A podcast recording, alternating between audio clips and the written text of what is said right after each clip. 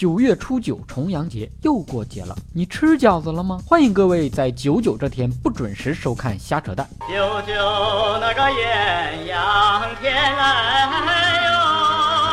哟。重阳节有个传统，就是登高，所以跳楼的千万不要选择在这一天，因为没人会劝你，人家都以为你在庆祝节日呢。加油，加油！跳楼没人劝，没有台阶下，多尴尬呀！有人非说重阳节是道教的节日，说为了纪念全真道士王重阳，你说这不扯淡呢吗？哪怕你说重阳节是纪念孙悟空的，我都相信。九九重阳节嘛，纪念孙悟空的九九八十一难。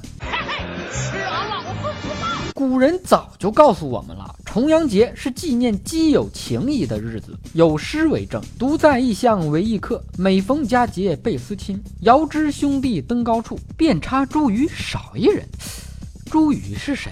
为什么少了一个人？玩的人太多了，排不上号吗？还有“待到重阳日，还来就菊花”，这是基友间的美丽约定。明年还约。菊花灿烂的山，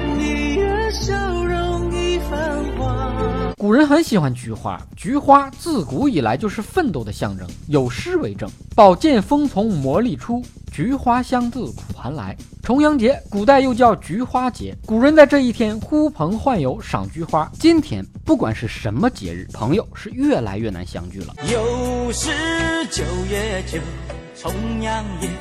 难聚首。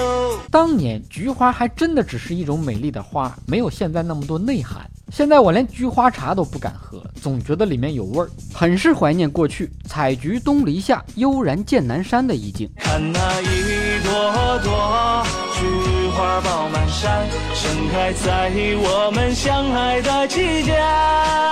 菊花曾经印在一毛钱的硬币上，可见菊花对人们的生活是多么的重要。现在大家为什么都不喜欢菊花了？因为一毛钱不值钱了。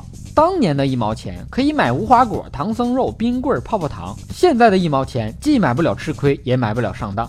菊花可不只有白色和跟名字相配的黄色。日本科学家历时十三年培育出了全球第一株蓝色菊花，是一颗杂种，送人一定与众不同。玩菊花到底还是日本在行。日本男人常说菊花好养，有一本讲日本的书叫《菊与刀》，可见日本的男人真的很喜欢菊花。东京热。菊花泻火。以上所有内容全是扯淡，谁傻谁真信，谁信谁真傻。微信公号小东瞎扯淡的汉语拼音全拼，下期再见。